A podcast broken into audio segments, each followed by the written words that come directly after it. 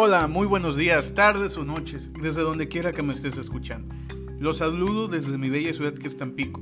Mi nombre es Rodrigo Trujillo, estudiante de la carrera de Administración de Empresas, y el día de hoy les estaré hablando de la gestión de calidad total y así también de sus temas. No se retiren, acompáñenme en este podcast del día de hoy, que estará muy genial e interesante. O sea, interesante. ¡Ay, ay, ay! Nueva palabra. Así que vamos a escuchar un poquito más de esta intro. Como les dije anteriormente, el día de hoy estaremos abordando los temas de la gestión de calidad total. Pero, ¿qué se nos puede ocurrir con esto? Es un método global de la gestión de empresas relativo a la calidad que se concentra sobre la respuesta a las necesidades del cliente y sobre los objetivos organizacionales. Muy bien, amigo, es cierto, pero me gustaría saber si alguien más tiene otra idea. Es una estrategia de gestión orientada a crear conciencia de la calidad en todos los procesos organizacionales. ¡Excelente! ¡Wow! Todos leyeron acerca de lo que vamos a hablar el día de hoy. Así es, amigos. La gestión de calidad total, o por sus siglas en inglés, TQM, que es Te quiero mucho no se crean. TQM son las siglas de Total Quality Management, que es una estrategia empresarial que tiene como fin mejorar la competitividad, la eficacia y la flexibilidad de la organización, que pretende satisfacer de forma equilibrada las necesidades y expectativas de los accionistas, empleados y pues también en la sociedad en general. Así que la calidad total persigue la excelencia dentro de todos los procesos que se desarrolle una empresa para lograr mantenerse en un alto nivel de competitividad dentro del mercado. Así que, ya lo saben, también la gestión de la calidad total ha sido utilizada en manufactura, educación, gobierno e industrias de servicio. Se le denomina total porque... ¿Por qué? Porque en ella se implica todo lo relacionado con la organización de las empresas y las personas que trabajan en ellas. ¿Quieren saber el objetivo? Sí. El objetivo es lograr un proceso de mejora continua de la calidad por un mejor conocimiento y control de todo el sistema de forma que el producto recibido por los consumidores esté constantemente en correctas condiciones para su uso. La importancia la importancia, amigos, en la calidad es fundamental, ya que se incluye la satisfacción del cliente y también se aplica tanto al producto como a la organización. La calidad total pretende, teniendo como idea final de la satisfacción del cliente, obtener beneficios para todos los miembros de la empresa. Por tanto, no solo se pretende fabricar un producto para venderlo, sino que abarca otros aspectos tales como mejoras en las condiciones de trabajo y en la formación del personal. Así que ya saben amigos, si están en una empresa, busquen y apliquen la calidad total, ya que estarían aplicando la teoría de ganar y ganar. Ganan ustedes como colaboradores de su empresa o también como dueños y también ganan sus clientes. ¿Sí? Antes de la intro, les comenté que abarcaríamos unos temas de la gestión de calidad total, que son procesos y desechos. También métodos FIFO, procesos para identificar problemas, just in time y no por último, pero que no sea menos importante, la satisfacción del cliente. Así que vámonos con el primero. Procesos y desechos. Procesos y desechos. Así es, amigos. Vamos a hablar primero de los procesos. Porque no podemos hablar de los dos porque son diferentes, pero vamos a partirlo. O sea, vamos a hablar primero de los procesos. ¿Qué se les viene a la mente cuando escuchamos procesos? Conjunto de fases sucesivas de un fenómeno hecho complejo. Muy bien. Simple, pero entendible. ¿Alguien más? Procesamiento o conjunto de operaciones a que se somete una cosa para elaborarla o transformarla. Así es. Hoy todos se prepararon el día de hoy, estoy muy feliz. Porque cualquier profesional de los sistemas de la gestión de calidad debe de conocer la definición del término proceso, que es Un proceso es un conjunto de actividades que están interrelacionadas y que pueden interactuar entre sí. Estas actividades transforman los elementos de entrada en resultados. Para ello, es esencial la asignación de recursos. Así nomás es este término de proceso. Los procesos constan de tres cosas. La primera, los elementos de entrada y salida. Estos pueden ser tangibles o intangibles. Clientes y partes es la segunda, que son las que tengan necesidades y expectativas en los procesos. Ellos son los que definirán los resultados que requiere un determinado proceso. Vamos por la última, que es sistemas de medición. Esto nos proporciona información sobre el desempeño de nuestro proceso. Cualquier resultado debería ser analizado para poder determinar si existe necesidad de aplicar algún tipo de acción correctiva o de mejora. ¿Sí? Bueno, los procesos nos deben de servir para aportar valor a una organización, además de estar alineados con los objetivos, alcance y de grado de complejidad de la organización. ¿Quieren saber los beneficios? Sí. Los beneficios son tres. Lograr resultados deseados, previstos mediante la integración y alineación de los procesos. El segundo, ayuda a focalizar los esfuerzos en la eficacia y eficiencia de los procesos. Tercero, aporta confianza a los clientes y demás partes interesadas en cuanto al desempeño de la organización. Los procesos típicos que puede haber en una organización son varios, pero les traje los cuatro más importantes. El primero es para la gestión de la organización. El segundo para la gestión de recursos. El tercero para la realización. Y el cuarto para la medición, análisis y. Vamos con el siguiente punto que son los desechos. Algunas organizaciones utilizan habitualmente materiales peligrosos, que cuando se utilizan de forma inadecuada representan una amenaza para la salud humana y el medio ambiente. La ISO, o sea, la norma ISO 14001, proporciona un marco y un enfoque estructurando para el manejo de residuos. Esto durante la identificación y evaluación de aspectos ambientales se determina que los desechos están surgiendo en los procesos y posteriormente se define cómo van a ser tratados en base a los distintos controles operacionales. ¿Cómo se manejan los residuos? Es sencillamente, realmente, el proceso de tratamiento de, los dichos residuos lo, lo, marca la norma ISO 14001, que ya la comentaste ahorita. No establece los pasos concretos respecto al tratamiento de los residuos, de manera que cada organización pueda acercarse a ella de acuerdo a sus necesidades. No obstante, existen unos pasos comunes que les voy a compartir que son batería, batería, batería, es evaluar, almacenar, etiquetar, transportar y mantener registros. Ahí va algo breve. Evaluar. Hay que evaluar qué es lo que está pasando. Una vez que se evalúa, se pasa a almacenar. Se está tirando, se tiene que almacenar en algo para que poder vamos con el siguiente punto que es poder etiquetarlo y posteriormente transportarlo. Ya una vez terminado con esto, es bueno mantener un registro para saber cuántas veces. Pero antes de todo esto, la organización debe de capacitar a su personal, ya que, ya que, ya que, el personal debe estar familiarizado con los peligros de cada uno de los residuos, procedimientos de seguridad y los requisitos de cumplimiento. También es bueno que la organización tenga un plan de emergencias porque a veces el manejo de residuos peligrosos deja espacio para situaciones de emergencias causadas por la mala gestión de los residuos o cualquier otra causa. Vámonos con el siguiente punto. Métodos FIFO. Así es, los métodos FIFO, o por sus siglas en inglés. First in, first out, que se traduce como primero en entrar, primero en salir. Alude que a los primeros productos que se compran también serán los primeros que se vendan.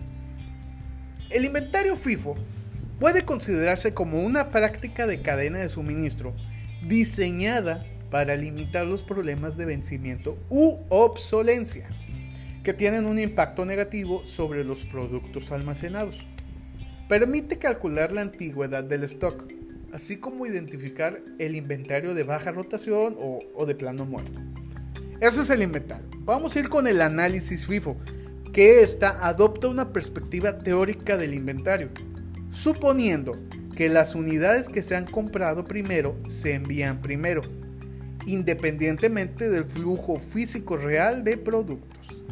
La perspectiva FIFO simplifica enormemente el análisis financiero del inventario. En la práctica, esto es lo que se necesita para realizar un análisis FIFO, que son dos. Los niveles de stock actuales y el segundo es el historial de pedidos de compra con fechas de entrega. Sobre la base de estos datos que les acabo de mencionar, el análisis FIFO proporciona una manera de calcular lo siguiente.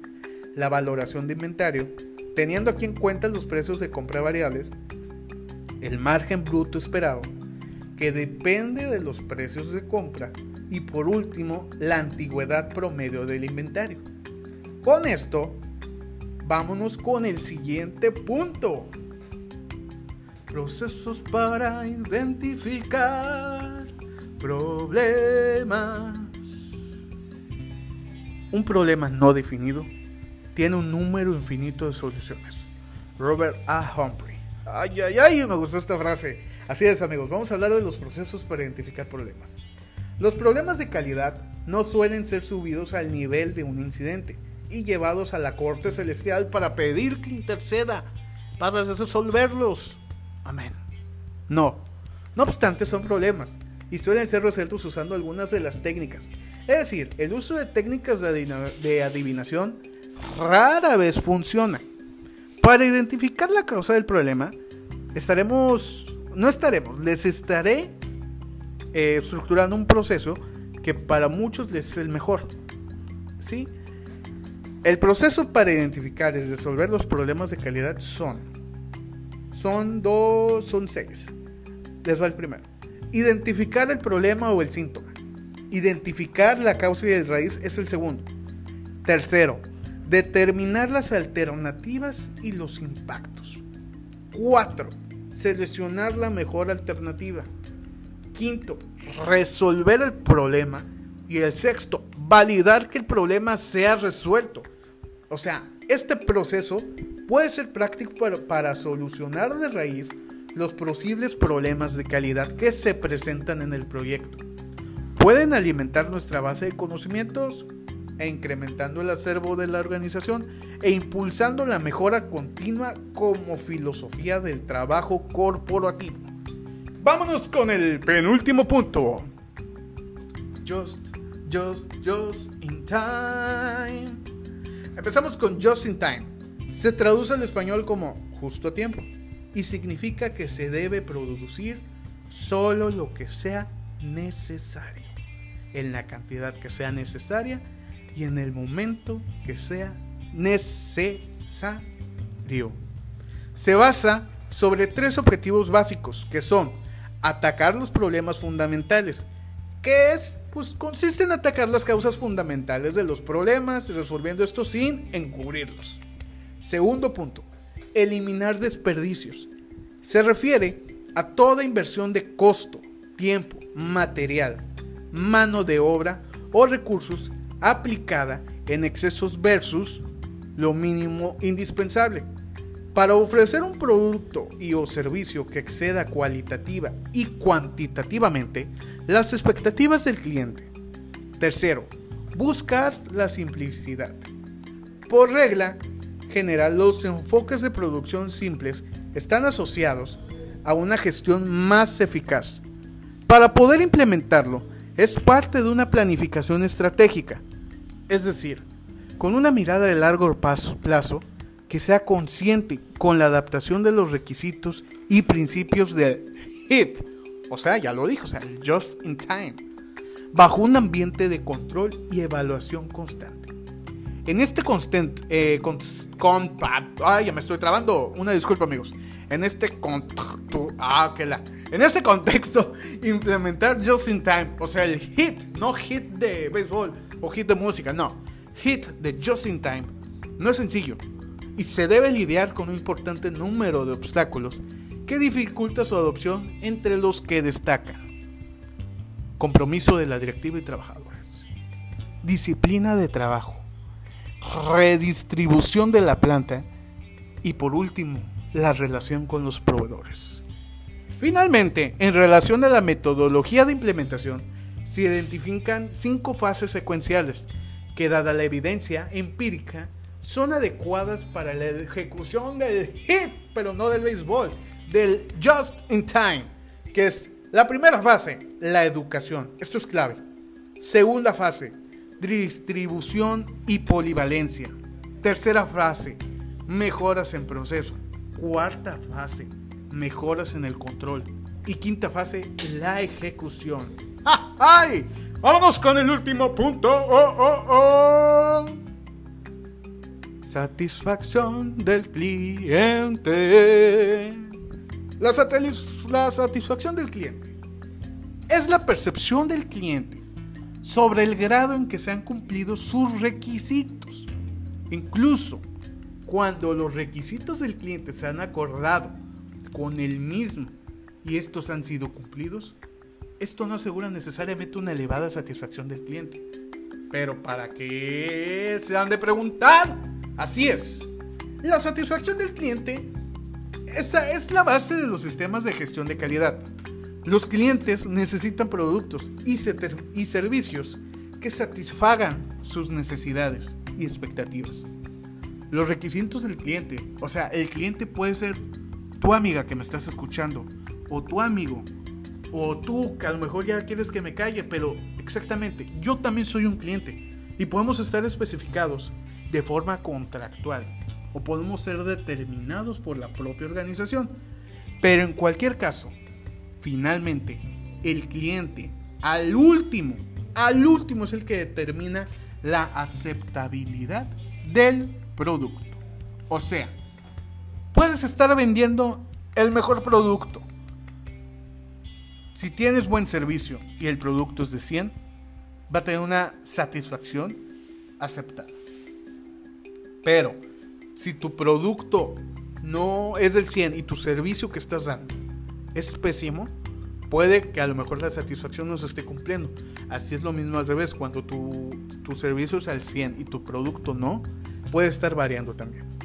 Por eso, los sistemas de gestión de la calidad, al lograr la satisfacción del cliente, requiere medir el grado de satisfacción conseguido. Para medir la satisfacción del cliente, disponemos de distintas metodologías y modelos. Fundamentalmente distinguimos entre metodologías cualitativas y cuantitativas. Ahí les van. Cualitativa es la que se puede tocar, es lo que se puede llegar a estar interactuando. Cuantitativas son encuestas. Vaya. Ahí les va. Las metodologías cualitativas que podemos usar para nuestra organización son grupos focales, paneles de clientes, cliente misterioso, mystery shopper, y no requieren grandes muestras de población a analizar, aunque normalmente tienen un costo un poco más elevado, pero los resultados son más complicados de tratar de manera estadística. Las metodologías cuantitativas, que son encuestas, requieren mayor muestras de población, aunque, aunque normalmente tienen un menor costo y los resultados son más sencillos de tratar de manera estadística. Como conclusión, como conclusión, la calidad se ha convertido en un aspecto trans, transcendental dentro de las organizaciones en los últimos años, por lo que su importancia ha sido reconocida y sus directrices, directores, todo ha sido aplicado en gran cantidad de empresas alrededor del mundo. Esta además ha venido evolucionando en la búsqueda de aspectos que permitan mayor crecimiento de las instituciones, así como mayor satisfacción del cliente. Gestión de la calidad, TQM, es algo que no solo se debe importar al empresario individual, debe ser objeto de interés por parte de las empresas, universidades, gobiernos, políticos, consumidores e inclusive del periodismo. La calidad es la base de la productividad y esta es el auténtico motor del desarrollo económico, algo está por encima del crecimiento económico. Esteves Parsam Ambrosio dijo esto. Y muy bien, hemos terminado este podcast llamado Gestión. Este podcast, perdón, todavía no tenemos nombre para este podcast, pero el episodio de ahora se llamó Gestión de Calidad Total. Espero les haya servido. Se despide su servidor y amigo Rodrigo Trujillo y me despido con esta frase. Tan. Si la vida te da limones, no hagas limonada. Sírvete un tequila y sonríe a la persona de al lado. Arturo Elías Ayot. Nos vemos en el siguiente episodio de este gran podcast. Adiós, bye, chao, adiós, hofgua.